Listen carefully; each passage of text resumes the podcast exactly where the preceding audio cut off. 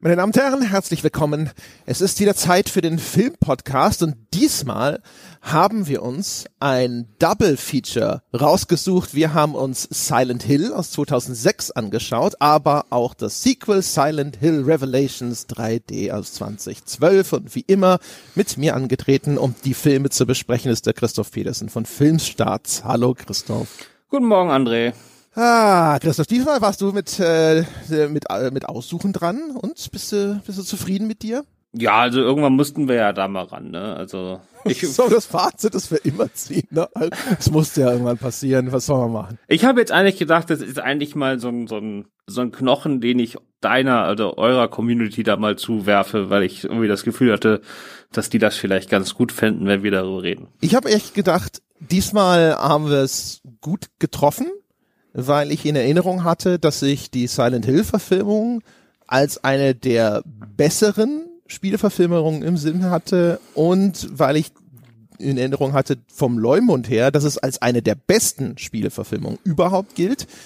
Und ich glaube, wir wären auch glimpflich davon gekommen, wenn wir nicht die Entscheidung getroffen hätten, dieses Sequel mit zu besprechen. Genau so sehe ich das auch. Also der erste Teil ist ja so, wenn man da mal IMDB-Kritiken liest und so, das ist zumindest mal eine Videospielverfilmung, die eine Menge Leute wirklich leidenschaftlich lieben. Also der Film hat eine Menge Fans, die den richtig, richtig, richtig gut finden. Und es gibt ja auch nicht viele Videospielverfilmungen, äh, bei denen das so ist. Also da ist schon was da, über das man dann reden kann. Wie gut man das dann findet, ist eine andere Sache. Und im zweiten Teil, ja, der kommen wir dann später zu, ne? Ja, da kommen wir dann später zu. So, vielleicht mal ganz kurz, wie immer, so die, die offiziellen Bullet Points, also Silent Hill im Jahre 2006 erschienen, Budget, so wie berichtet, 50 Millionen Einspielergebnis ungefähr das Doppelte, knapp vor 100 Millionen. Der Regisseur ist der Christophe Gans. Das ist der Mensch, dem wir auch den Klassiker Pakt der Wölfe verdanken, unter anderem den fand ich gen deswegen, genau deswegen damals total geil, weil ich Pack der Wölfe damals so super fand und dachte so, boah, der macht eine Videospielverfilmung, das wird bestimmt ziemlich cool und hat im Vergleich zu manchen anderen Spielverfilmungen, die wir schon besprochen haben, gar nicht mal so den Cast, wo man sagt so, oh, wen haben sie denn da alles gekriegt? Also Sean Bean spielt mit, okay, aber danach geht's schon weiter mit Raider Mitchell. Ja, ich, ich hat mitgespielt in sowas wie Pitch Black und Man on Fire, aber musste man jetzt nicht unbedingt kennen. Damals Laurie Holden, Alice Creek oder Crick oder Creek, ich weiß nicht genau, wie man sie ausspricht. Auf jeden Fall die Borg Queen halt aus Star Trek First Contact. Die konnte man noch kennen, aber dann wird's auch schon relativ dünn. Also man könnte fast sagen, eher so ein guter B-Movie-Cast diesmal mit dabei.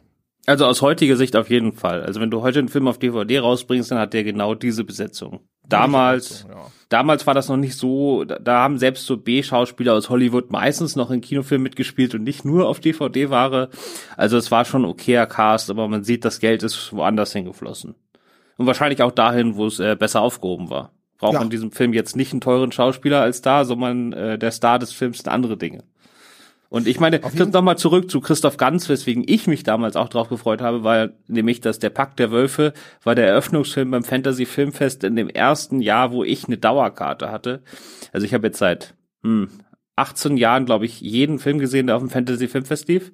Und das hat damals mit Pakt der Wölfe angefangen und das war für mich so eins der absoluten Kinoerweckungserlebnisse. Ich traue mich auch nicht, den nochmal zu gucken, weil ich mir das nicht zerstören will. Aber in der nostalgischen Rückschau ist das für mich eins der Fantasy-Highlights überhaupt. Es ist natürlich noch geiler, weil ne, Fantasy Filmfest und so ist ja eh immer so eine Wundertüte.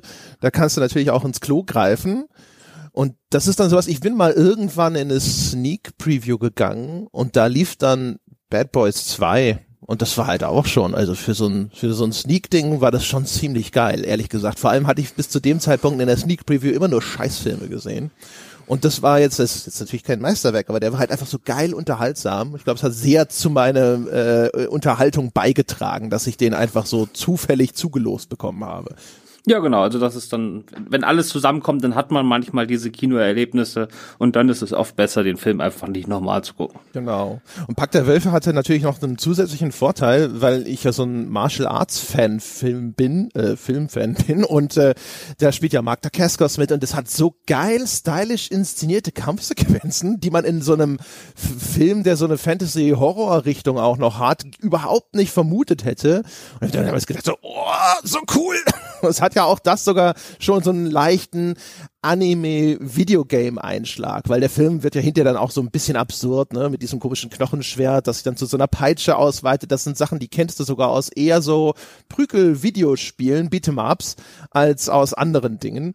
Das heißt, man hatte das Gefühl, ja, ne, dieser, nennen, nennen wir ihn mal Christoph Ganz, sprechen wir mal ganz hart Deutsch aus, ähm, der sollte schon geeignet sein für eine Videospielverfilmung und das auch in doppelter Hinsicht, denn was man lesen kann, ging in diesem Fall die Initiative von ihm aus. Er hatte Silent Hill gespielt, war also offensichtlich selber Videospieler, fand dieses Spiel für sich persönlich bedeutsam, fand das Spiel super und hat selbst Anstrengungen unternommen, von Konami diese Lizenz zu bekommen, angeblich über einen Zeitraum von fünf Jahren sozusagen an der Türklinke gekratzt ähm, und hatte dann jetzt endlich die Möglichkeit, den Film zu machen. Ja, hat den irgendwie so ein Video gedreht oder so ein Interview mit sich selbst, wo er nochmal seine Liebe für dieses Spiel darlegt und so. Und das hat die am Schluss überzeugt.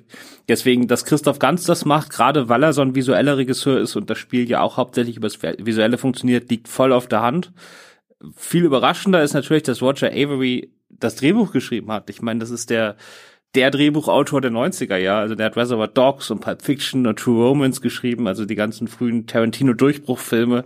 Und dass der jetzt ausgerechnet dann eine Videospielverfilmung, die übrigens fast keine Story hat und auch nicht sonderlich viele Dialoge schreibt, das war dann doch sehr überraschend. Ja, das, also, ist natürlich, ist bekannt. Man fragt sich ja dann immer, wie viel davon war er und wie viel davon ist Tarantino. Ja, genau, aber er hatte damals zumindest diesen absoluten Ruf, ne?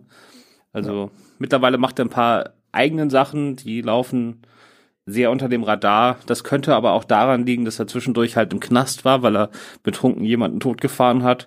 Und deswegen ist er so ein bisschen durch, eh, verständlicherweise. Und deswegen hat er ja auch am zweiten Teil nicht mehr mitgemacht, weil er da gerade nicht verfügbar war. Okay, also an der Stelle ähm, wie immer eine Spoilerwarnung. Das betrifft sowohl das Spiel auf dem es basiert, also Silent Hill und dann, wenn es um die Fortsetzung geht, Silent Hill 3, als auch die Filme. Äh, da werden wir jetzt nicht wahnsinnig viel Spoiler-Rücksicht nehmen. Also ich spoiler die Spiele nicht, weil ich habe keins davon auch nur eine Minute lang gespielt. Ja, dafür spoiler ich sie und fange auch gleich damit an.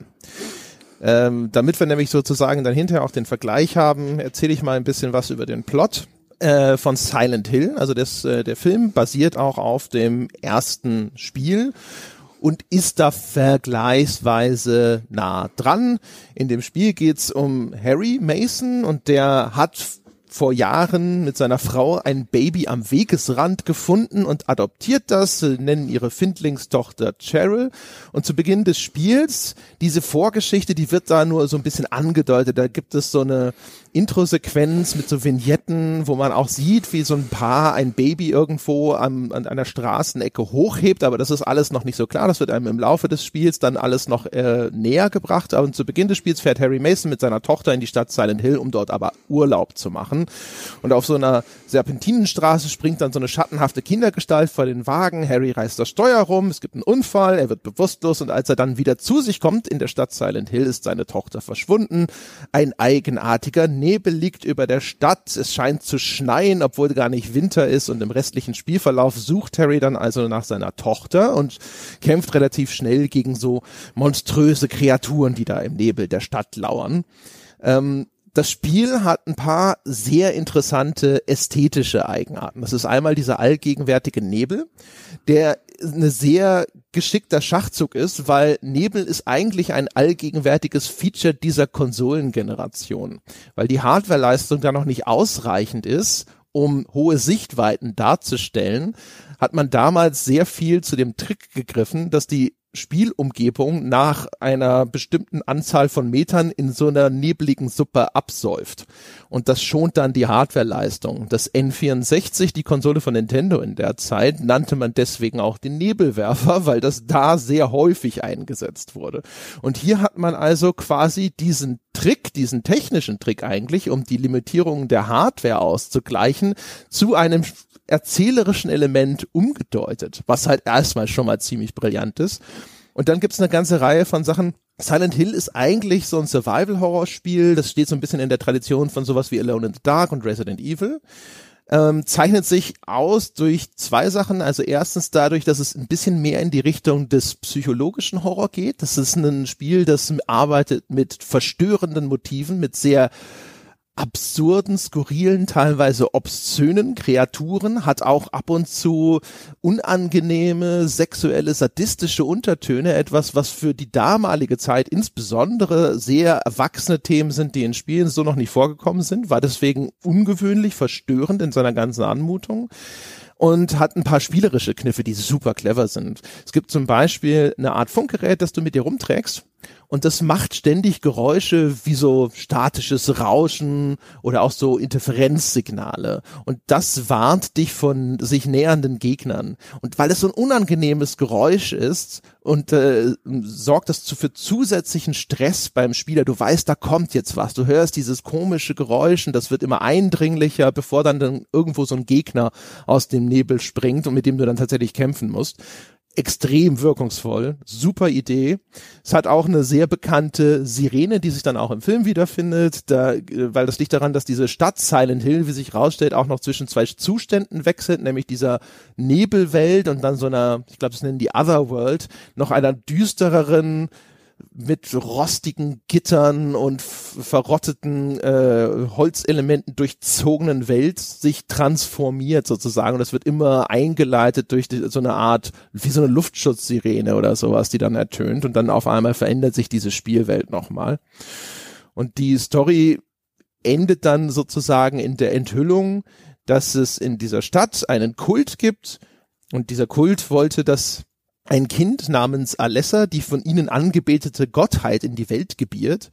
Und weil aber Alessa zu resistent war, ist das misslungen und statt den Dämon zu gebären, wurden ihr damals dann nur niemals heilende Wunden zugefügt, weil das Ritual, mit dem das Ganze möglich gemacht werden sollte, sie auch noch unsterblich gemacht hat und spaltete dann ihre Seele in zwei Hälften und eine davon manifestierte sich eben als diese Tochter von Harry, die er am Wegesrand gefunden hat, Cheryl.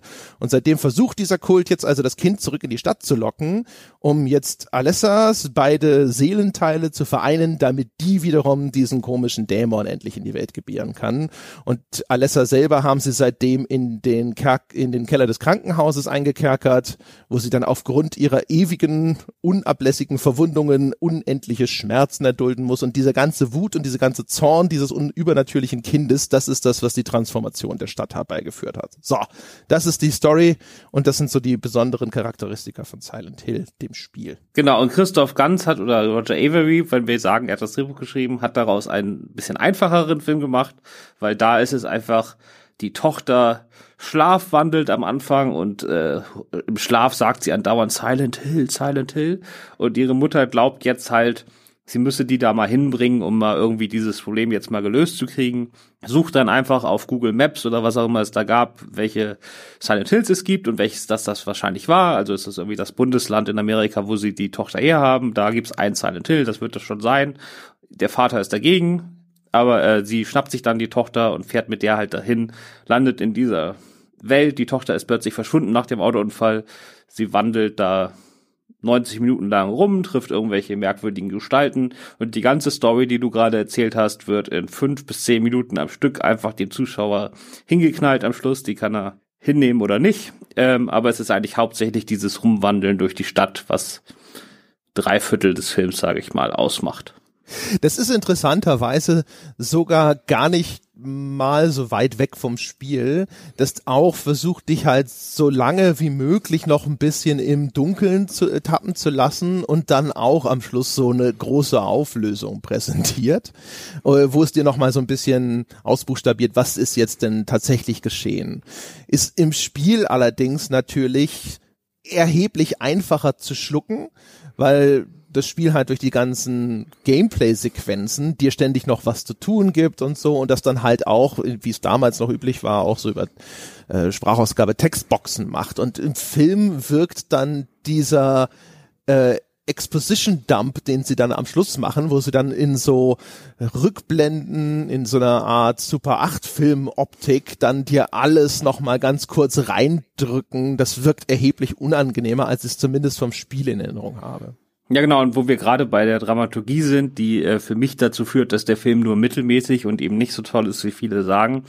Ähm, der Teil davor funktioniert halt auch nicht. Also man hat in der Spielestruktur hat man halt so diese verschiedenen großen Gebäude in der Stadt. Also im Film sind das eine Grundschule, dann ein Hotel, Krankenhaus, am Schluss eine Kirche. Und wenn ich im Spiel sozusagen da jetzt irgendwie ein paar Stunden in so einem Haus verbracht habe und dann komme ich halt zum nächsten, dann habe ich natürlich so ein bisschen so ein Gefühl von Fortschritt, ja, oder Progression. Ich bin quasi im nächsten Level. Im Film rennt sie halt von einem Haus zum nächsten, aber für mich als Zuschauer passiert da nichts. Also sie rennt halt, da gibt's kein, man hat nicht das Gefühl, dass sie irgendwie einem Rätsel näher auf die Spur kommt oder so, sondern es ist einfach bloß ein anderes Haus. Und es gibt keine Weiterentwicklung. Also ich habe auch nicht mitgerätselt. Also am Schluss wird mir zwar zehn Minuten lang erklärt, worum es da jetzt geht, aber es gibt zwischendurch jetzt nicht so, dass man immer deutlichere Hinweise bekommt und selbst miträtselt, was es denn sein könnte, sondern das ist eigentlich alles auf so einer Ebene. Also sobald sie im, Scha äh, im Nebel nach ihrer Tochter sucht, die nächste Stunde ist eigentlich so ohne Ausschläge nach oben und unten, was die Spannung angeht. So man, sie trifft halt immer wieder diese Figuren, aber sie, man hat nicht das Gefühl, dass sie irgendwas näher kommt. Ja, also was die, was die reine Erzählung angeht, finde ich, ist der Film sogar schlecht. So. Ja, doch. Das ist jetzt nicht die, die, das Gesamturteil über den Film. Ich finde, er hat einige Stärken, die das dann nochmal erheblich relativieren. Aber die Erzählung ist ziemlicher Scheiß. Und zwar aus mehreren Gründen. Einen hast du schon genannt. Im Spiel zum Beispiel kommt auch zur Geltung, dass all diese Schauplätze sind ja das beliebte Horrorfilmmotiv dass ein Platz der Sicherheit, der Heilung, ja, dass der korrumpiert wurde. Ne? Also es ist äh, Waisenhaus, ja, etwas, wo eigentlich äh, hilfsbedürftige Kinder untergebracht werden sollen, ein Krankenhaus, wo Leute eigentlich gesund gemacht werden, eine Kirche, wo Gläubige Zuflucht finden und so weiter.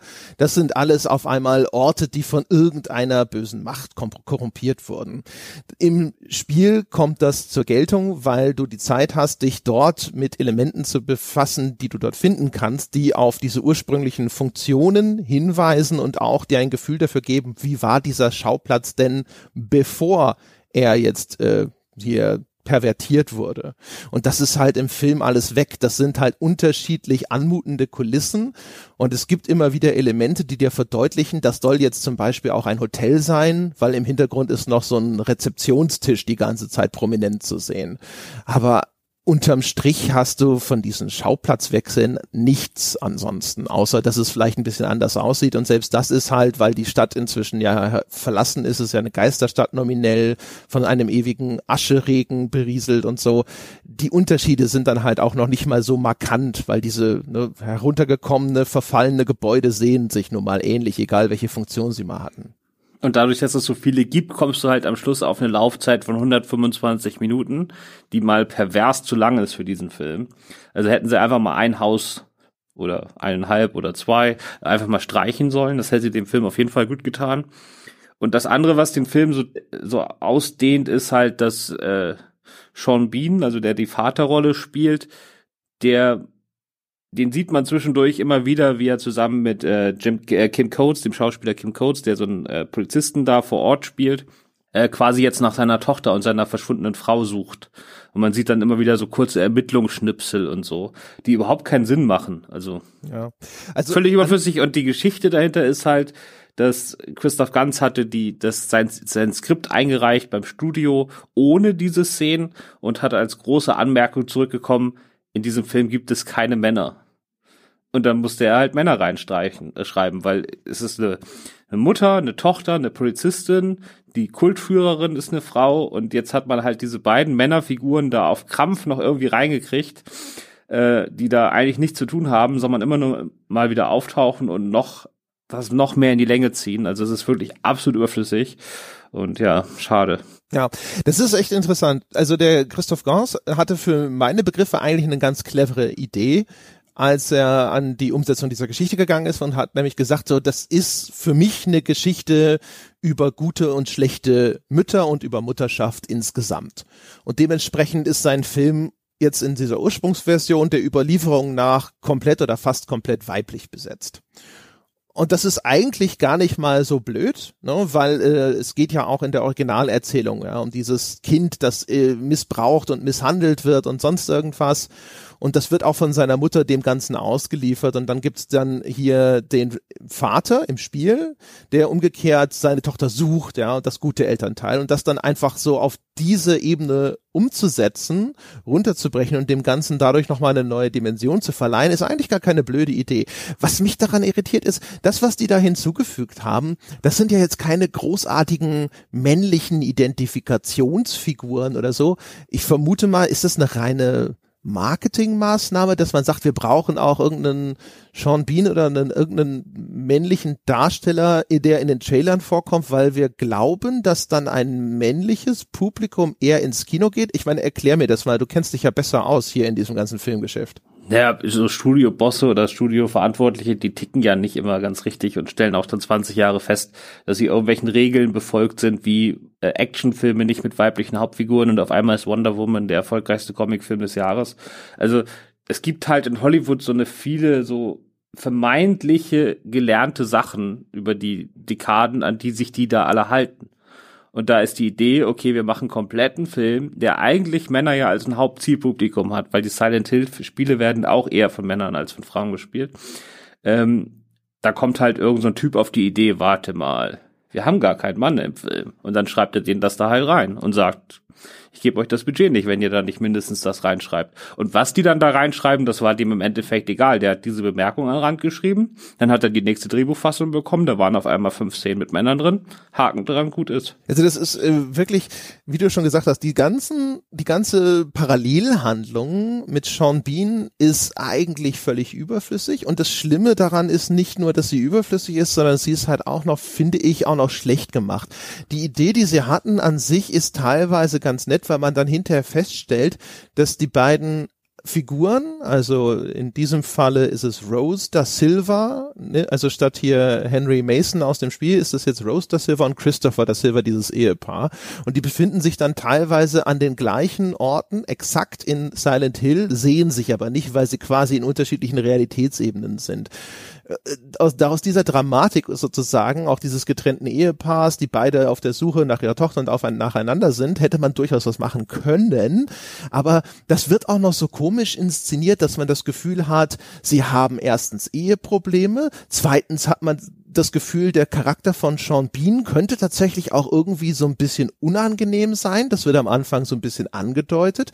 Dann aber danach ist er nur noch der fürsorgende Ehemann, der sich mit diesem seltsamen von Kim Coates gespielten Polizisten rumschlagen muss, der seinen Nachforschungen so ein bisschen ein Bein stellt. Dadurch, du willst bist dir nicht mal sicher, ob du willst, dass der die findet. Und es war, es ist halt emotional so auch noch komplett dadurch aus den Angeln gehoben, dass ich die ganze Zeit echt nur gedacht habe, so, dass das nicht einfach, da hätte, das kannst du eigentlich rauslassen. Ja, nicht nur kann, muss, ne? Also es macht den Film nicht nur länger und dadurch schlechter, sondern es macht ihn insgesamt schlechter, weil es das Thema verwässert, weil es einen verwirrt, weil es einen immer wieder rausreißt aus der Atmosphäre. Also einfach weg damit. Da sind wir uns dann einig. Ja, völlig. Genau. Und völlig. dann ansonsten noch der letzte sozusagen dramaturgische Punkt, mit dem ich ein Problem habe, bevor wir uns dann an die tollen Sachen, von denen es viele gibt, äh, stürzen können, ist halt äh, die Handlung der Hauptfigur sind halt, also von dieser Rose the Silver, wenn sie da diese Häuser durchsucht, waren für mich jetzt folgten sehr, sehr stark einer Adventure-Logik, die ich in einem Film merkwürdig fand. Also wenn ich in einem Adventure im Computerspiel irgendwie so eine Ecke finde, wo ich mir sage, warte mal, die sieht komisch aus, das könnte ein Rätsel sein, dann äh, versuche ich das Rätsel natürlich zu lösen, auch wenn ich gar nicht weiß, warum. Aber im Film wirkte das oft merkwürdig, wenn sie dann sagt, uh, hinter dem Bild ist vielleicht noch eine Tür versteckt. Ja, aber du hast ja noch nicht mal die Türen durchsucht, die irgendwie einfach aufzumachen sind. Also diese, diese Adventure-Logik des Spiels hat für mich, hat mich immer wieder ein bisschen aus dem Film herausgerissen, weil irgendwie so ihre Motivation kam irgendwie für mich nicht rüber. Würde ich zustimmen. Ich habe noch eine ganze Reihe von anderen Sachen, die mir äh, auf dieser ganzen Handlungsebene ehrlich gesagt die dazu führen, dass ich halt zu dem Urteil komme, dass es an sich so rein von dieser Erzählung ein schlechter Film. Du hast, finde ich, ständig äh, dieses äh, Ding, dass eine Figur mit haarsträubendsten Dingen konfrontiert wurde und dann hast du aber zwei Minuten später nicht das Gefühl, dass das fortwirkt. Also Rose wird ja dann irgendwann zum ersten Mal mit diesen übernatürlichen, verstörenden Kreaturen äh, konfrontiert, die Silent Hill bevölkern. Und danach aber setzt sie ihre Suche gefühlt in dem gleichen Gemütszustand fort, wie das zuvor der Fall war. Also da sind die wirklich, also die, die Silent Hill Serie zeichnet sich ja dadurch aus, dass das tatsächlich auch wirklich ungewöhnlich abstruse Kreaturen sind und dass da wirklich auch, und das haben sie durchaus teilweise gut umgesetzt, sehr verstörende Sachen passieren und du hast aber nie das Gefühl, dass das irgendwie sich auf ihre Psychologie so auswirkt, dass das für dich spürbar wird. Genau, also es ist, ihre Grundmotivation ist ja diese Mama-Bär Motivation, ne? Also eine Mutter, die ihre Tochter sucht, die kann auch ein Auto hochheben, ne? So, das als mhm. Motivation mhm. funktioniert das. Aber selbst wenn sie sozusagen jetzt sagt, mir doch scheißegal, wenn hier irgendwelche Monster auftauchen, dann mache ich die halt auch noch platt, aber ich hole meine Tochter hier wieder raus, müsste sie aber trotzdem in irgendeiner Form darauf reagieren. Und sie ist ja nicht mal, wenn sie jetzt noch alleine wäre, dann könnte man ja sagen, okay, das passiert wahrscheinlich alles in ihrem Kopf und sie setzt sich innerlich damit auseinander und so, okay, und das kriegen wir halt nicht mit. Aber da ist ja auch noch eine Polizistin an ihrer Seite, mit der Sybil heißt sie, mhm. äh, die das auch quasi alles zum ersten Mal erlebt. Und die beiden reden nicht einmal miteinander so nach dem Motto, ey, was passiert denn hier eigentlich ja, gerade? Ganz genau. Ja, äh, das ist nämlich dann gleich der nächste Punkt äh, also das, was du gerade gesagt hast, erstens, äh, dass auch das von diesen Charakteren nicht untereinander reflektiert wird. Zweitens ist die Polizistin auch noch unfassbar blöde an ihre Seite konstruiert. Die treffen aufeinander, nominell noch in der realen Welt, zumindest hat es die, diesen, diesen Anschein, an einer Tankstelle, wo dann die Sybil aufgrund eines milden Streit zwischen Mutter und Tochter oder äh, ist nicht mal ein richtiger Streit, da auf diese dieses dieses Pärchen Mutter-Tochter-Pärchen aufmerksam wird und dann nochmal da an das Auto rantritt und kontrolliert mit dem Kind alles in Ordnung ist, was ehrlich gesagt anhand der Szene, die da vorher gezeigt wird, nicht wirklich Sinn ergibt. Man hat nicht das, äh, den Eindruck, ja, das ist eine Szene, wo ich verstehe, dass da eine Polizistin mal nachher schaut, ob da alles in Ordnung ist. Sie des wegen, so das ist die Implikation, dann hinterher nicht dort an der Tankstelle mal drauf anspricht, sondern auf offener Straße auch noch stoppt und dann entscheidet die Rose bei dieser Polizeikontrolle auf einmal die Flucht zu ergreifen in Richtung Silent Hill, weil sie diese Polizistin vorher an der Tankstelle getroffen hat und vielleicht ein komisches Gefühl hatte mit der. Super bizarr, was dann in diesem Falle im Film zu diesem Unfall führt, was völlig haarsträubend bescheuert ist für eine Mutter mit ihrem Kind im Auto. Wo du denkst, das ist so unverantwortlich, ich nehme dir schon danach kaum noch die Besorgnis um dein Kind ab. Und auch sonst ist es, weil diese, diese ganze Emotion nicht da ist, ja, also die Konfrontation mit diesen Scheußlichkeiten in Silent Hill plus noch das verschwundene Kind, das spiegelt diese Figur nicht wieder und dadurch geht auch dieses ganze Motiv der verzweifelten Mutter, die über sich hinauswächst, um ihr Kind wieder zu erlangen, fehl. Weil du hast nicht das Gefühl ständig, dass sie tatsächlich unfassbare Angst und unfassbaren psychischen Druck überwinden muss, sondern das ist halt, das wird an und ausgeschaltet wie ein Licht. Ja, genau. Am Anfang macht es überhaupt keinen Sinn. Also sie spielt am Anfang eine Mutter, die sich jetzt in ihrer Verzweiflung an irgendwelche Strohhelme klammert und sagt, wir waren jetzt irgendwie bei allen Ärzten und die konnten alle nicht helfen und sie sagt immer diesen Namen, von wo wir gar nicht wissen, was das ist, dann fahren wir jetzt mal dahin. Aber als sie dann noch auf der Straße ist, geht sie ja davon aus, dass das einfach irgendein ganz normales Dorf ist. Also sie weiß ja noch gar nicht, dass das irgendwie Monsterville ist, ja, sondern sie denkt, okay, da ist halt irgend so ein kleines verlassenes Dorf und irgendwas hat das mit ihr zu tun. Fahren wir da mal hin und gucken mal, was passiert. Ja. Aber sie ist ja da noch überhaupt nicht in diesem Modus mit, ich muss da jetzt hin, sonst passiert was ganz Schreckliches. Also hätte sie ja die fünf Minuten auch noch warten können. Und die Szene an der Tankstelle ist, Mutter steigt aus, Tochter will auch aussteigen, Mutter sagt, bleib mal hier und die Tochter, ach nö. So, das, so auf dem Niveau ist diese Szene, wo die Polizistin dann meint, oh, da ist aber was ganz Schlimmes am Laufen. Ja, ja genau, ja, da müssen wir mal das Jugendamt konsultieren. Und äh, die Polizistin äh, ist dann ja auch weiterhin völlig irrational. Ne? Also sie hatten beide einen Autounfall, sowohl die Mutter als auch die Polizistin, die hat dann äh, sich hingelegt mit ihrem Bike, erzählt sogar, sie war wahrscheinlich auch ein bisschen bewusstlos.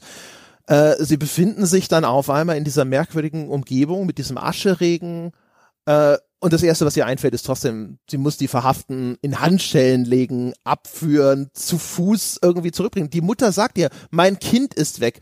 Die Polizistin ist überhaupt aus Sorge um das Kind auf der Suche nach dieser Frau. Das Kind ist offensichtlich nirgendwo zu sehen.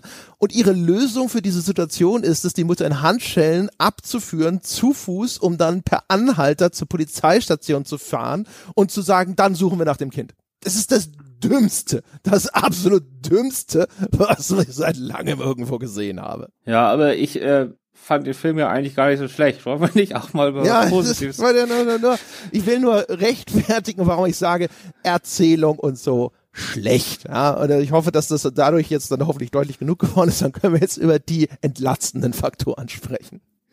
Genau, weil äh, ich habe nämlich das Gefühl, dass bei diesem Film, nachdem ich ihn gesehen habe und nachdem ich mir so ein bisschen die Hintergrundgeschichte durchgelesen habe, wie das alles zustande kam und was die gemacht haben, habe ich das Gefühl, dass da eine Menge Leute dran beteiligt waren, die extremst davon begeistert waren und da was ganz Großartiges und Tolles machen wollten. Also der Einsatz sowohl von Christoph Ganz, der ja schon fünf Jahre lang darum gekämpft hat, das überhaupt zu machen, bis zu Wada Mitchell, die jetzt nicht die beste Schauspielerin ist, aber die sich zum Beispiel entschieden hat, sich irgendwie die zehn Wochen die das, die der Filmdreh da gedauert hat, äh, nicht die Haare zu waschen, damit ihr die Verzweiflung ihrer Figur über die Zeit deutlicher wird. Solche Hilfestellungen. Hat super funktioniert. Ja, also selbst in solchen Hilfestellungen hat es dann nicht so hingehauen, aber sie haben es halt gemacht und auch, dass man die Monster alle nicht in CGI macht, sondern die meisten davon von Tänzern dargestellt werden oder der Hauptchoreograf da irgendwie 40 Zentimeter Absätze äh, trägt, damit seine Figur größer ist, was ja irgendwie total auf die Haxen gehen muss und so. Also es ist halt einfach nicht, es ist nicht der Weg des geringsten Widerstands. Also man hat schon das Gefühl, dass die Leute da dachten, sie machen was ganz Besonderes und das auch unbedingt machen wollten. Und ich finde, das merkt man dem Film in seinen guten Momenten an. Ja. Der Film hat zwei Stärken.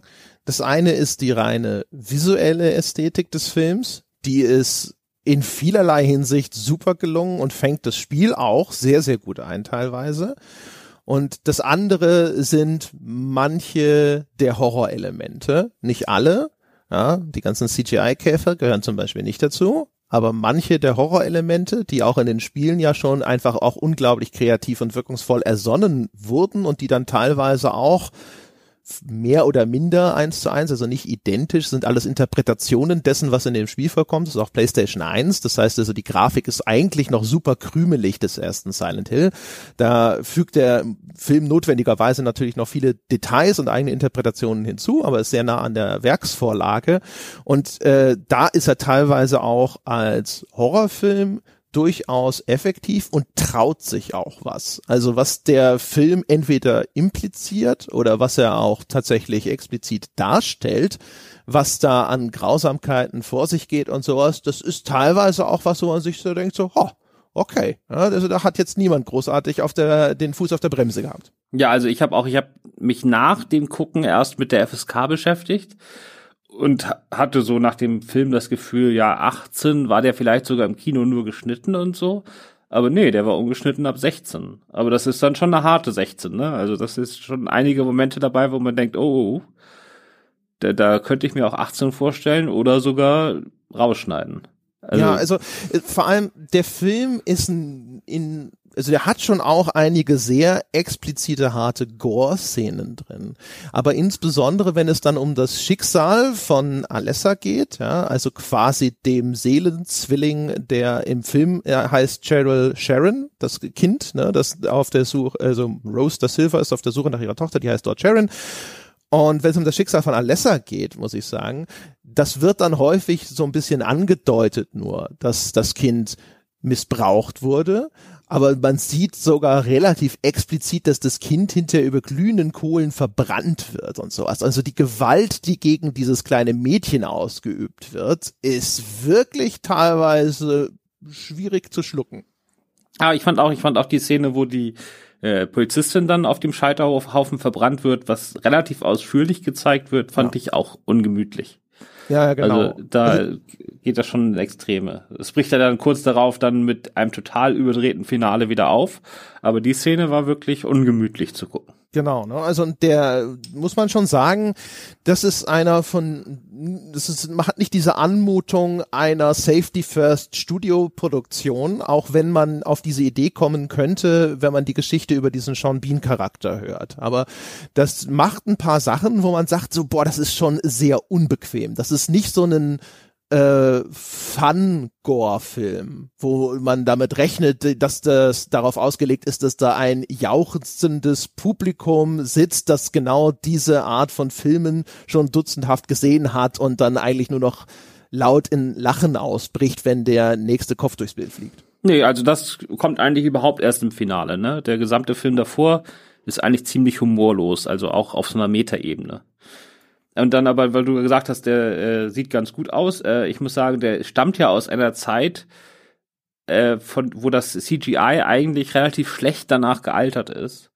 Was auch dazu führt, dass halt die Momente, wo es irgendwie irgendwas echt aussehen soll, wie zum Beispiel die von dir genannten Käferhorden, dann sieht das aus heutiger Sicht halt richtig kacke aus, ja aber er hat halt auch viele Sachen, wo die CGI-Elemente nicht dazu genutzt wurden, um Realität zu erzeugen, sondern eine ganz bestimmte Vision und ganz bestimmte Designideen. Und die Sachen sind echt gut gealtert. Also, ich weiß nicht, die ersten Figuren, die sie da trifft, das sind quasi so, ich weiß gar nicht, das sind so torkelnde Babys, die äh, gleichzeitig ihr Gesicht verziehen wie auf Münchs der Schrei. Und dann sind die aber total verkohlt und glühen wohl innerlich, weswegen immer wieder so, so glühende Stellen an die Oberfläche und an ihre Haut treten.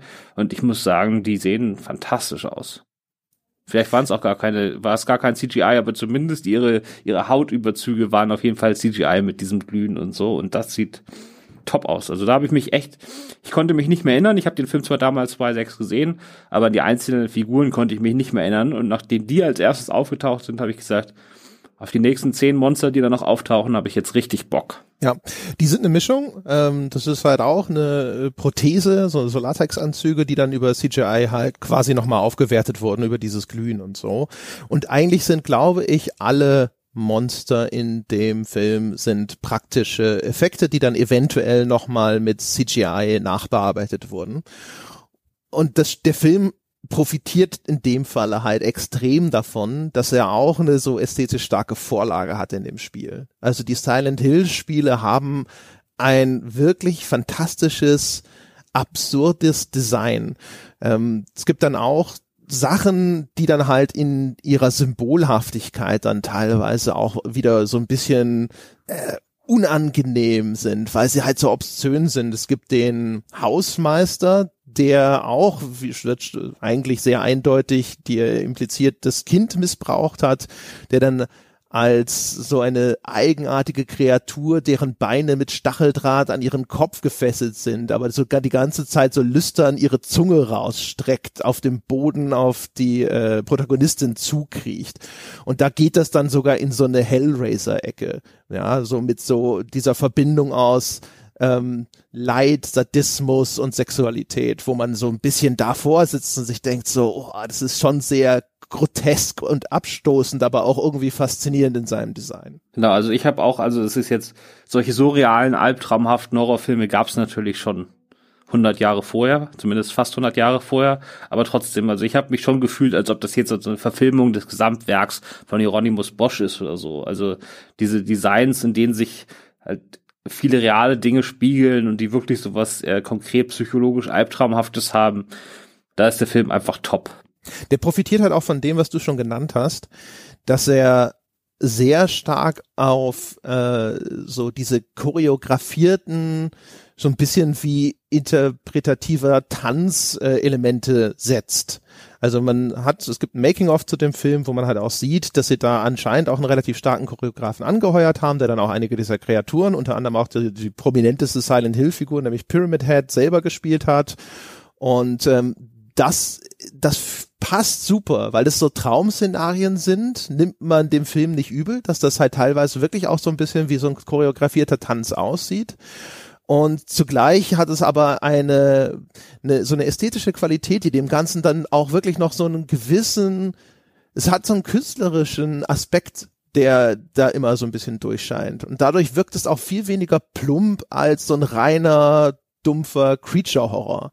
Also es, äh, das Design in Verbindung auch mit der Art, wie es dann inszeniert wird, ist einfach irgendwas, was du dir anschaust und wo du das Gefühl hast, das ist cool und du kannst dem auch verschiedene Facetten abgewinnen. Das hat eine Bedeutung. Diese Monster haben sowohl in ihrem Design als auch in ihrer Bewegung auch eine Geschichte für sich, die sie erzählen. Und es gibt dem tatsächlich mehr Tiefe, als man erstmal vermuten würde. Genau, wobei dann die erzählerische Tiefe dann eher das Problem ist, aber das brauchst du wahrscheinlich im Spiel, weil wenn du jetzt so die Vorbilder von Salvatore Dali bis, was weiß ich, David Lynch nimmst oder so, die machen halt diesen Teil auch, aber lassen dann die 10 Minuten Exposition am Schluss einfach weg und entlassen dich einfach mit diesem Albtraum, ohne dass da jetzt alles erklärt werden würde. Äh, das ist dann für mich persönlich als Filmfan dann äh, wahrscheinlich die bessere Alternative, als dass ich am Schluss noch so einen Unfug aber auf und dann auch noch an einem Stück erzählt bekomme. Aber ähm, das ist halt dann das Spiel, ne? Ja, genau. Also wie gesagt, dieser, dieser Kipplaster, der da am Schluss vorfährt und dir dann hier die Hintergrundgeschichte vor die Füße schüttet, den hätte es nicht gebraucht. Was der, das Ganze inszenatorisch übrigens auch sehr schön macht, ist, dass es teilweise sehr stark das, Film, äh, das Spiel referenziert und zwar in seiner Kameraarbeit das ist was, das haben wir bei Doom einmal in dieser First-Person-Shooter-Sequenz gehabt und so, aber das ist ansonsten auch in dieser Vollkommenheit noch nicht häufig aufgetreten und vor allem auch nicht so schön und so effektiv. Das äh, Silent Hill muss man dazu sagen. Also ich habe ja schon gesagt, das äh, ist so ein bisschen äh, gestrickt nach Spielen, die vor ihm das Survival Horror Genre definiert haben, insbesondere sowas wie Alone in the Dark und Resident Evil, die aber mit statischen Kameraperspektiven gearbeitet haben, größtenteils zumindest. Und ähm, gerade Resident Evil, weil es vorgerenderte Hintergründe hatte und Silent Hill war komplett 3D. Das heißt, diese Kamera war auf einmal mobil und das äh, fängt dann an zum Beispiel mit einem Overhead-Shot, also die Kamera ist direkt über der Figur in einer engen Gasse und dann kippt sie so runter und sie stellt sich auch mal komplett schräg und gibt ihr eine ganz merkwürdig visuell verzerrte Perspektive. Und diese Kamerafahrten sind im Film nachgebildet. Es gibt so eine Szene, da irrt am Anfang die Rose durch so eine enge Gasse und das ist super ähnlich zu exakt der Kamerafahrt oder den Kameraperspektiven, die das Spiel in einer ganz ähnlichen Szene am Anfang von Silent Hill auch anbietet. Und das ist eine super coole Verschmelzung von Spielästhetik und Filmästhetik. Auch, dass die Kamera mit einem gewissen Abstand dieser Spielfigur folgt, die ist sowieso gerne so in Bewegung entweder, dass sie vor der Figur ist und dann so mit ihr mitläuft oder eben hinter ihr das Ganze einfängt. Und das ist auch etwas, was dann genau diese Spielperspektiven immer mal wieder abbildet. Das sind, ist nicht durchgängig der Fall. Das sind immer mal so kurze Momente. Aber es ist halt, wenn man das Spiel kennt, ist der Wiedererkennungswert da und es funktioniert aber auch in dieser Filmsprache super. Also es wirkt nicht wie ein Fremdkörper, wo man so wie bei Doom denkt, aha, jetzt kommt also diese First-Person-Shooter-Sequenz. Ich ähm, muss dazu sagen, also du hast gerade gesagt, diese, dieser Gang durch, äh, dieser, durch diese enge Gasse am Anfang, das war noch der Moment, wo das bei mir nicht funktioniert hat. Also da wurde ich als reiner Filmzuschauer rausgerissen, weil mir sofort klar war, was das soll. Aber dann muss ich sagen, danach, also äh, die viele der Elemente, die du gerade aufgezählt hast, die fallen einem natürlich auf, aber die haben sich danach viel natürlicher eingefügt. Also nach 20 Minuten hat man das, wenn man nicht genau drauf geachtet hat, nicht mehr gemerkt, dass er alle diese sehr ungewöhnlichen Perspektiven einfließen lässt, sondern die haben sich dann sehr stimmig zusammengefügt. Also bei dem ersten Einsatz bin ich nicht deiner Meinung, aber danach auf jeden Fall. Vielleicht auch eine Frage von Sehgewohnheiten. So, so für mich, äh, vielleicht fühlt sich das dann auch erheblich natürlicher an, äh, weil ich halt einfach auch das vom Spiel und so schon gewohnt war. Und dann ist es für dich vielleicht einfach viel klarer auch identifizierbar als Fremdkörper, keine Ahnung. Aber das fand ich nett, auch wenn äh, es gibt diese Szene, wenn sie dann zum ersten Mal quasi nach Silent Hill reingeht, da ist die Kamera weit weg und die Figur ist so, ne, steht da so und betritt diese neblige Stadt und die Nebelschwaden beginnen sie zu umhüllen. Es ist ein relativ typischer Silent Hill Shot, den man seitdem auch in wahrscheinlich so ziemlich jedem Silent Hill Trailer mal irgendwo zu sehen bekommen hat. Gibt am Schluss wird das auch noch mal umgekehrt referenziert, wenn sich Sean Bean dann entschließt, in der Stadt zu bleiben, um nach seiner weiterhin verschwundenen Frau zu suchen und dann verschwindet er da, da im Nebel. Das sind halt auch so Sachen, die siehst du und denkst dir so, ja, okay, hier, Silent Hill. Ja, also den Einstieg da fand ich eh super. Also so nach den ersten zehn Minuten in Silent Hill habe ich gesagt, ach, das gucke ich mir jetzt einfach gerne zwei Stunden am Stück an. Dann habe ich mich doch irgendwann ein bisschen gelangweilt und dann äh, ging es dann ganz bergab. Aber dann ging es auch wieder ein bisschen bergauf, weil das Stacheldrahtfinale, wo dann Alessa da irgendwie die gesamte Kultgemeinde mit fliegendem oder schwebendem Stacheldraht auseinanderreißt und zerfetzt und zerplatzen lässt äh, das hat, äh, fand ich gut. Das war nochmal so ein, das war so ein kompletter Tonwechsel, weg von diesem komplett Ernsthaften davor hin zu so einem, ich will jetzt nicht sagen, dass das lustig war, aber es hat als so katharsisches und befreiendes Finale, auch ein bisschen transgressiv, hat das für mich doch ganz hervorragend funktioniert. Du hast halt am Schluss mit der Alice Creek, die vielleicht auch beste Schauspielleistung in dem ganzen Film, die diese Kultanführerin spielt. Du hast diesen Mob, der offensichtlich auch beim zweiten Anlauf kein Problem damit hat, Kinder zu verbrennen. Und es ist alles so ein Haufen, so eine Ansammlung von verkommenen Individuen. Und die Protagonisten des Films sind denen über Minuten erstmal hilflos ausgeliefert. Du hast diese extrem unangenehme Szene, wenn die Polizistin bei lebendigem Leibe verbrannt wird, die du, der, der du halt dann auch dann als Zuschauer ausgesetzt bist.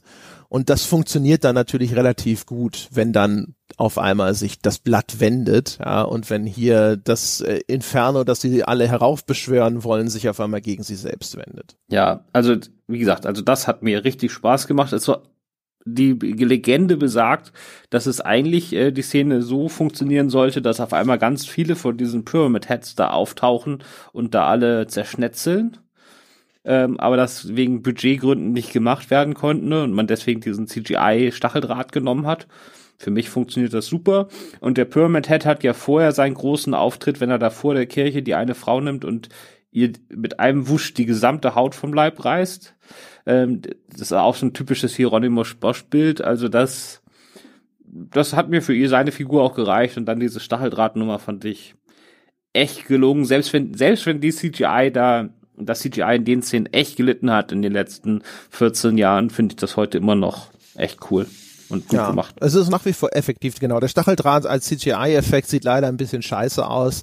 Ähm, aber auch da ist halt wieder so ein bisschen die visuelle Vision dahinter ist halt ganz cool, weil der ist auch wie so Tentakel sich dann äh, da hinter der aus quasi aus der Hölle aufsteigenden Alessa herauswindet. Und das ist halt einfach so, wie es gemacht ist, ist es nach wie vor durchaus ein, ein, ein starkes Bild. Und halt auch da wieder, ne, das sind halt Sachen, die sind nicht nur so äh, dieses diese kathartische Blutorgie sie sind auch wieder da so erstens sind sie symbolhaft und zweitens sind sie aber auch wieder ein bisschen unangenehm ne? also da gibt's so eine Szene so ein bisschen wie in dem ersten Alien in Alien gibt's ja auch diese Szene, wo das Alien hier die, ich glaube, das ist so der, das vorletzte Opfer, wo das, der Schwanz des Aliens sich bei dem weiblichen Charakter so zwischen die Beine hochbewegt und danach funktioniert das nur noch auf der Audioebene, aber du ahnst, dass da schlimme Dinge passieren. Und dieses äh, brutalst mögliche Vergewaltigungsmotiv hast du halt auch in dieser Schlussszene nochmal, wo du auch so denkst, oh ey, das ist schon übel. Ne? Und hier auch nochmal verbunden mit diesem ganzen Geburtsmotiv, was den Film durchzieht, wo du so denkst, so, das ist halt auch, es ist halt teilweise schon wieder so ein bisschen, das prellt einen schon, zumindest als äh, Zuschauer, der noch einen Rest an Sensibilitäten hat, sozusagen. Ja, die, also er hält ja in dem Moment auch erstaunlich lange drauf, ne? Also das ist ja, ja eigentlich, würde ich sagen, das ist so ein, so ein One-Cut, wo man dann für eine Sekunde drüber macht, dann ist auch alles klar, was da passiert und den Rest muss man nicht sehen. Aber der hält da lange drauf. Also für mich hat die Szene vor allen Dingen an die, an die Baumvergewaltigungsszene aus dem ersten Tanz der Teufel mhm. erinnert, weil da auch die Einstellung ziemlich genau dieselbe ist und äh, sozusagen hier ist es Stacheldraht statt Äste. Aber ja, also das ist auch wieder einer dieser Momente, wo ich dann dachte, ja, FSK 18 auf jeden Fall. Ich weiß echt nicht, was die da geritten hat. Aber gut. FSK wird ja eh immer ein bisschen großzügiger, ne? Ja. Auf jeden Fall, ich glaube, das sind so die, das sind so hinterher nämlich insgesamt die Punkte, die dann da auch zu führen, dass der Film äh, also einem insgesamt positiver Erinnerung bleibt, als das so vielleicht so in so einer umfassenderen Würdigung äh, notwendig wäre, weil er erstens halt dieses starken visuellen Elemente hat, die halt einfach super cool sind und es hat dieses drastische, verstörende und das haben ja auch gar nicht mal so viele Filme, insbesondere nicht Filme auf einem höheren Produktionsniveau, wo dass du so rausgehst und dann wirklich einfach so das Gefühl hast, so boah, da waren einige Sachen dabei, die waren echt unangenehm. Das muss man nicht gut finden, das kann man auch ablehnen und so, aber dass ein Film überhaupt so einen Effekt hat, ja, dass er dich sowieso noch sogar, also jetzt auch nach all der Zeit, dass es sogar schockierende Momente gibt. Das ist ungewöhnlich. Und das führt auch dazu, dass er eben beileibe nicht so wirkungslos bleibt, wie es die Story eigentlich verdient hätte. Genau, also es ist beim Gucken ist es halt so, also die guten Momente sind halt auch richtig gut. Beim Gucken ist es trotzdem so, dass ich überwiegend am Ende gelangweilt war. Also mit diesen einzelnen Höhepunkten. Also bei Filmstadtswertung, ich würde jetzt zweieinhalb von fünf geben, also so Durchschnitt, ne? Aber ich kann mir schon gut vorstellen, da Langeweile vergisst man ja relativ schnell. Und äh, die anderen Sachen vergisst man im besten Fall gar nicht mehr. Also ich kann mir vorstellen, dass man in fünf Jahren wieder sagt, ach, den könnte man eigentlich mal wieder gucken. Ja, genau. Was bleibt, ist halt so ein bisschen auch der Affekt. Und ähm, ich gebe dir völlig recht, dass ich auch gedacht habe, so, oh Gott, warum bist du zwei Stunden lang? Was soll jetzt denn auch überhaupt noch kommen? Also immer wieder zwischendran über lange Strecken denkt man so, jetzt bitte mach weiter, wo ist das nächste Monster? Aber so, was ich vermutlich in einem Jahr hast du halt noch in Erinnerung dieses, boah, ey, Silent Hill, ne? Der hat sich was getraut und der hat halt einfach so ein paar Szenen. Hat ja auch sogar diese Pyramid Head Szene, die du erwähnt hast. Das ist tatsächlich so eine der wenigen Szenen, die halt, weißt du, wie bei einem Freitag der 13. Film oder sowas, wie bei so einem Slasher-Ding, so wenn, wenn äh, die coolen Todesszenen. Und das ist ja so ein Ding, wo er quasi diese Figur doppelt auszieht. Er nimmt erst die Hand und reißt ihr mit einem Satz sämtliche Kleidung vom Leib. Und dann denkst du noch so, was wird das? Und du gehst irgendwie davon aus, jetzt kommt das Schwert oder sowas. Und dann greift er wieder hin mit der exakt gleichen Bewegung und macht das nochmal mit der kompletten Haut am Körper. Und das ist äh, so absurd, und äh, frappierend in dieser ganzen Darstellung. Er schmeißt dann auch dieses abgezogene Hautkostüm noch an die Tür. Das ist halt einfach so eine so ah, geil Szene. Aber ich fand ja, also klar, es ist so ein typischer äh, erinnernswerter Kill-Moment, aber ich finde nicht, dass das wie im Slasher-Film inszeniert. Also ich finde schon, es hat mehr so was Gemäldeartiges. Ne? Also man merkt auch da wieder diesen Wund, äh, diesen diesen Drang nach Kreativität und der wollte da schon was Größeres erschaffen, als jetzt einfach nur in einem Halloween-Film zu schocken. Klar. Und deswegen mag ich die Szene auch sehr gern. Dann. Aber wo wir, genau, wo wir jetzt sagen, ja, wir wollen unbedingt noch mehr. Das kam dann, das kam dann sechs Jahre später.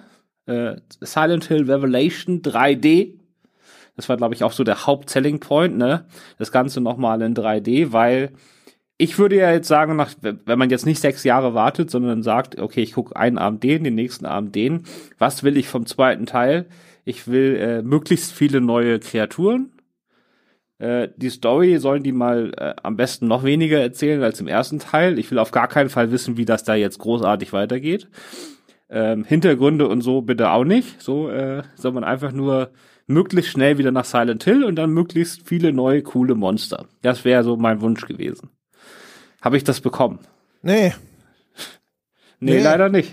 Nee, du hast eigentlich, also das ist ja die, das ist sogar, das ist ja der Praktiker, ne, der, der aus dir spricht. So, was ist denn meine realistische Erwartungshaltung? Idealerweise würde man ja vielleicht sogar sagen, ich will diesmal auch eine gute Story erzählt bekommen. Ähm, nee, das wollte ich nicht. Das aber ich nicht. wolltest du nicht mal? Nee, ich wusste ja, dass der nur 90 Minuten geht, das heißt, der ist schon mal eine halbe Stunde kürzer. Und in den 90 Minuten hätte ich gerne sechs neue coole Kreaturen gehabt. Dann wäre ich happy gewesen. Ja.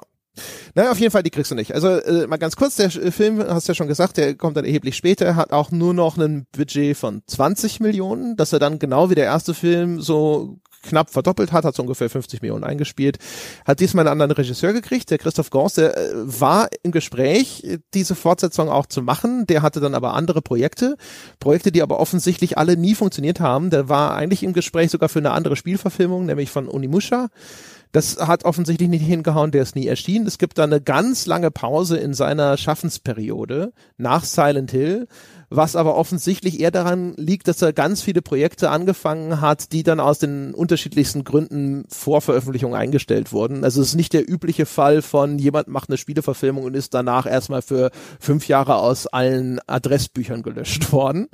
Genau, und, aber man muss dazu sagen, also er wollte und er wollte vor allen Dingen von Anfang an, also in dem Moment, wo er Konami den ersten Teil gepitcht hat, äh, haben er und Roger Avery da schon groß gedacht. Die wollten direkt von Anfang an dann eine lange Reihe draus machen. Genau.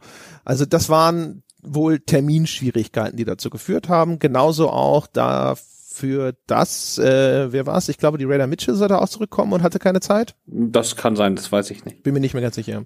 Wird ersetzt durch den Michael J. Bassett, der hat vorher Deathwatch gemacht und Solomon Kane, was an sich gar keine so schlechte Besetzung ist, weil das ist so ne, Regisseur, der schon seine ersten Achtungserfolge produziert hat. Das ist an sich erstmal nicht die allerschlechteste Wahl für so einen Film. Das hätte auch durchaus funktionieren können. Hat ja auch Geschmack. MJ lebt ja inzwischen als Frau und äh, hat zumindest sehr guten Geschmack, weil äh, sie den Film selbst auch nicht mag. Zu Recht, ja. Also genau, wie gesagt, also die, die Wahl des Regisseurs per se ist jetzt nicht so was, wo man sagen würde, das war jetzt irgendwie ein Fehlgriff oder so, sondern durchaus jemand, von dem man sagen konnte, das hätte durchaus funktionieren können. Aber alles, was den ersten Silent Hill gut gemacht hat, fehlt entweder in Revelations oder wird in schlechter kopiert. Und sogar da, wo die Messlatte sehr niedrig lag, nämlich bei der Story, schafft es der Film, sie schlechter zu erzählen. Also wo der erste langweilig ist, ersetzt er das durch Verwirrung und das Einzige, was man ihm zugute halten kann, ist, dass er meine Geduld nicht so sehr strapaziert, weil seine Laufzeit erheblich kürzer ist. Ja, also ich finde, wir reden jetzt auch nicht in derselben Ausführlichkeit drüber, sondern handeln das äh, genauso schnell ja. ab, wie der Film sich selbst abgehandelt hat. Äh, mir kamen die 90 Minuten vom zweiten Teil länger vor als die 120 vom ersten Teil. Ähm, der erste Teil hat halt seine Exposition in den letzten zehn Minuten ausgekippt. Der zweite Film verwendet darauf die gesamte erste Hälfte und das ist einfach fürchterlich langweilig. Auch weil die Schauspieler im Gegensatz zum ersten Teil haben sie zwar auch nicht viel gerissen, aber sie waren auch nicht schlecht. Aber die Hauptdarstellerin Adelaide Clemens als Heather im zweiten Teil, das ist dann die etwas ältere Alessa, die jetzt mit ihrem Vater Sean Pender immer wieder flüchtet, um von diesem Kult nicht eingefangen zu werden, die hat halt null Ausstrahlung. Und an ihrer Seite der junge Kit Harrington, äh, Game of Thrones Star, dieses Jahr für den Golden Globe nominiert gewesen, immerhin der ist so scheiße in dem Film. Das ist, geht ja überhaupt nicht klar. Und natürlich den großen Twist mit seiner Figur, dass er Teil von diesem Kult ist, das weiß man ab der ersten Sekunde. Also das macht alles überhaupt keinen Sinn. Sowieso, da gibt's noch so einen Privatdetektiv, der die sucht. Das macht überhaupt keinen Sinn, wer dahinter der her ist, wenn sie ja schon wissen, wo die ist und so. Alles Unfug, alles viel zu lang. Dann ist es einfach so ein 0815 Road Movie, bis sie da endlich nach Silent Hill kommen. Und dann in Silent Hill obwohl es sechs Jahre später ist und das CGI nicht besser ist, sieht da alles schlechter aus. Ähm, die ganzen Figuren tauchen wieder auf und sehen auch alle schlechter aus als im ersten Film. Also ich glaube wirklich, die einzige Idee war, wir geben euch dasselbe, was ihr alle schon kennt, aber in 3D. So, und ich muss jetzt halt zugeben, ich habe es jetzt halt in 2D geguckt. Das heißt, das bisschen, was der Film dann vielleicht noch gehabt hätte, war bei mir auch nicht da. Und das einzige, also wirklich die einzigen drei Minuten, die ich in diesem 90-Minuten-Film nicht scheiße fand, war das, wo die, da ist so eine Spinnenfigur, die sich äh, aus Schaufensterpuppen zusammensetzt und dann immer so neue Opfer quasi so mit Latex vollpumpt, dass die auch zu Schaufensterpuppen werden und denen dann die Köpfe abnimmt, die dann zu extra Beinen werden oder irgendwelchen Fühlern oder so an dieser Kreatur und dann nur so laut rumschreien. Das war eine geile neue Figur und der Rest ist Bullshit. Ja, die, äh, die Schaufensterpuppenspinne fand ich auch relativ cool, obwohl die in, zumindest so ein, zwei Mal auch unter der schlechten CGI leidet. Man merkt dem Film halt sehr stark auch an, dass das jetzt mit einem erheblich niedrigeren Budget funktionieren musste. Gerade am Anfang, da gibt es dann auch so erste albtraumhafte Visionen oder erste Momente, wo diese Silent Hill Horrorwelt in die Realität von Heather reinblutet und dann auf einmal um sie rum Leute da sitzen und scheinbar widerliche Dinge essen. Das sieht wirklich aus wie in einem billigen Low-Budget Horrorfilm. Also ganz furchtbar, alleine einfach nur von den Make-up-Effekten, von den Props, die da zum Einsatz kommen. Äh, die ganzen schönen Kamerafahrten sind verschwunden. Es ist eine sehr, sehr biedere Inszenierung stattdessen, die das Ganze was ja ohnehin schon frontloaded und langweilig ist, nochmal unerträglicher macht. Ähm, die Monstren, die jetzt hinzukommen, außer der Spinne, sind uninteressant. Es wird nochmal die Krankenschwester-Szene rehashed in schlechter im Vergleich zum Vorgänger. Auch das, was so dieses künstlerische, auch dieses Gemäldehafte in der Inszenierung, dieses äh, kunsthafte, was wie so eine Tanzperformance anmutet und all diese Dinge, das ist alles verschwunden oder ist es redundant. Es ist, das ist jetzt so ein bisschen der Vorlage ge geschuldet. Der Film folgt in diesem Falle so ein bisschen grob der Handlung von Silent Hill 3, das auch äh, Elemente aus diesem verwunschenen Vergnügungspark, ja, dem gruseligen Karneval in sich trägt. Aber das wirkt auch leider sehr stark amerikanisiert und sehr viel mehr klischeehaft und unoriginell im Vergleich zu dem, was man im Vorgänger zu sehen bekommen hat.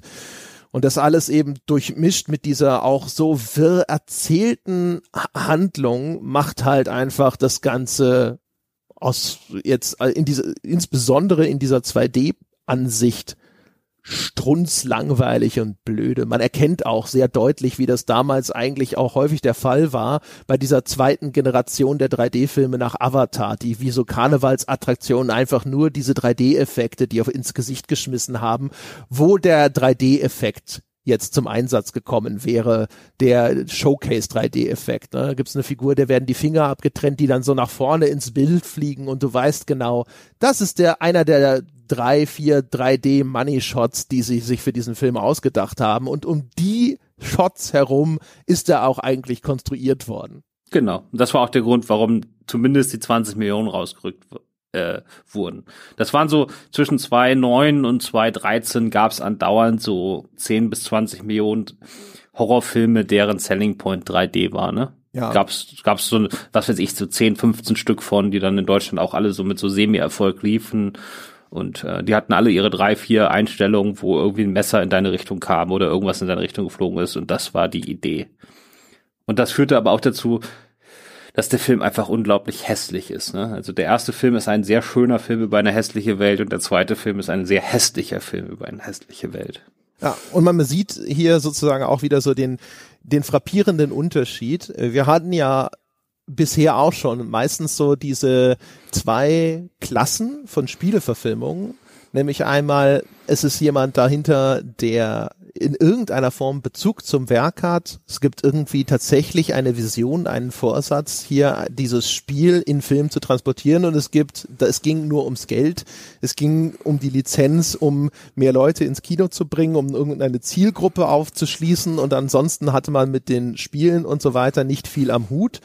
Und der zweite Film wirkt wie genau letztgenannte Kategorie, während der erste Film offensichtlich von jemandem gemacht wurde, dem dieses Originalwerk auch am Herzen lag. Genau, also wenn wir jetzt unser typisches Schlussfazit ziehen, was wie sehen, äh, sehen die Filmemacher Spieler oder ihr Zielpublikum und äh, warum sind eigentlich so viele Spieleverfilmungen schlecht, dann sollten wir uns wirklich nur auf den ersten Film jetzt mal konzentrieren, weil der zweite ist einfach rundherum misslungen. Und beim ersten muss ich sagen, die Elemente, die funktionieren, funktionieren wegen der Leidenschaft der Macher, und zwar der Leidenschaft für diese Art der Bilder und für dieses Spiel. Das spürt man und das ist auch gut so. Und die Elemente, die nicht funktionieren, haben wahrscheinlich auch damit zu tun. Und da müsste dann eigentlich ein, da müsste quasi von außen noch so ein Impuls kommen, wo man dann sagt, okay, jemand, der jetzt nicht so tief in dem Spiel drin ist, der jetzt mehr so auf das die, die filmischen Gegebenheiten guckt, der müsste da die richtigen Hinweise geben. Und das hätte vielleicht das Studio machen können. Ähm, und die haben genau die falschen Hinweise gegeben. Ne? Also die hätten nicht sagen müssen, schneidet noch mal fünf langweilige Szenen mit Typen da rein, sondern die hätten sagen müssen, ach komm, die zehn Minuten am Schluss, wo auf einmal alles hingekotzt wird, könnt ihr das nicht ein bisschen ein bisschen subtiler verteilen oder kann man da nicht mal schon mal früher mal ein paar Hinweise streuen und das alles ein bisschen aufteilen oder auflockern und so und noch so zwei, drei andere Elemente und könnte man nicht sagen, man kann noch mal 20 Minuten kürzer machen. Das wären so vernünftige Hinweise gewesen und wenn die dann noch, auch noch da reingeflossen wären, dann hätte das tatsächlich der Superfilm werden können, den viele darin sehen, ich will jetzt nicht für die sprechen, aber ich kann mir auch vorstellen, dass viele den so super finden, weil sie dann halt an den an vielen Stellen dann auch mal ein Auge zudrücken, weil sie der anderen Elemente halt richtig geil finden. Logisch, ist ja auch äh, legitim. Ich würde noch ergänzen, glaube, dass der als Spieleverfilmung äh, auch aus zwei Gründen auch eine besonders gute Figur macht. Das eine ist halt, ähm, dass es eine dankenswerte ästhetische Vorlage hatte und offensichtlich jemanden, der genau diese bildhaften Eindrücke sehr gut in sich aufgesogen hat und deswegen auch einen sehr guten Ausdruck dafür im Film gefunden hat. Und zum anderen, das ist ein Film, der das Ganze für voll nimmt. Das, äh, wir hatten das schon häufiger, dass man das Gefühl hat, diejenigen, die das umsetzen, die nehmen das nicht wirklich ernst. Das ist nur ein Spiel, das ist irgendwie Blödelei. Und hier im Gegenteil hat man das Gefühl sogar, dass es ein Film ist, der sein Publikum seinem Publikum ungewöhnlich viel zutraut, auch eben eben in dem, was es bereit ist zu ertragen und zu verstehen und einem solchen Film zuzugestehen. Also dass eine Spielverfilmung sich ausgerechnet an sehr viele heikle und unangenehme Szenen rantraut, ist ja auch ein Ausdruck dessen, dass man sagt, ja, die Spieler, also ein großer Teil unseres Zielpublikums, denen ist das zuzumuten und auch eine Umsetzung eines Computerspiels darf sich an sowas herantrauen. Und das ist durchaus ein Ausdruck von Respekt und Wertschätzung, den manch andere Spieleverfilmung vermissen lässt. Auf jeden Fall. Also wie gesagt, es ist in den Filmen, die wir bis jetzt besprochen haben, äh, auf jeden Fall einer der gelungeneren. Ähm, und ja, es ist immer noch für mich kein Superfilm, aber den ersten Teil kann man auf jeden Fall gucken, den zweiten lässt man auf jeden Fall weg. Passt. In diesem Sinne, meine Damen und Herren, das war's mit der Besprechung der beiden Silent Hills. Jetzt haben wir noch gar nicht drüber gesprochen, was wir als nächstes machen. Ja, aber es hat sich ja so einge, eingedingst über die letzten Wochen, äh, Monate, dass wir mittlerweile offenbar dazu übergegangen sind, uns abwechselnd einen auszusuchen. Und dann wärst du ja dran. Wollen wir dann als nächstes gleich quasi beim Schema bleiben und nehmen uns die, es sind ja glaube ich, na gut, es wären drei, aber wie wär's denn mit den Tomb Raiders? Vielleicht den ersten alten und den neuen? Ja, also ich bin auch dafür, wir nehmen Tomb Raider 1 und den, das Remake oder das, den Reboot. Ja. Und das ist dann auch, den muss man auch dann vielleicht gar nicht unbedingt hintereinander besprechen, sondern vielleicht ist es da sogar fast interessanter, wenn man sie direkt gegenüberstellt, aber das werden wir dann nächsten Monat sehen. Genau. Das werden wir dann im nächsten Monat verhandeln, meine Damen und Herren. Also das war's mit dem Filmpodcast für äh, diesen Monat. Wie immer, den Christoph, den findet ihr auf filmstarts.de, falls ihr euch für dessen weiteres Wirken interessiert. Er hat inzwischen auch selber einen Podcast, der heißt Leinwandliebe. Hast genau, du, alle abonnieren. Genau, alle, alle abonnieren. Hast du, hast du einen Teaser? Was gibt's da für große Veröffentlichungen, auf die man sich freuen kann? Es gibt in diesem Monat, das ist dann wahrscheinlich schon online, wenn das hier online geht, einen ganz, ganz tollen Verriss zu The Watch und es wird eine ganz, ganz leidenschaftliche Lobeshymne auf Little Women geben. Äh, hört sich bei, wird beides super abonnieren. Und äh, ich weiß, André hat, haben wir vorhin ein bisschen getriggert, weil in unserer allerersten Folge haben wir uns sehr positiv über Star Wars 9 geäußert. Da hat André im Vorgespräch schon ein bisschen ausgetickt, aber äh, da könnt ihr dann auch gerne reinhören. Ja, Rise of, the, of, of Skywalker gut zu finden, gehört sich nicht, meine Damen und Herren. Sei an dieser Stelle ganz kurz zu Protokoll gegeben. Also, das war's von uns für diesen Monat. Wir hören uns nächsten Monat wieder. Bis dahin. Bis dann. Ciao.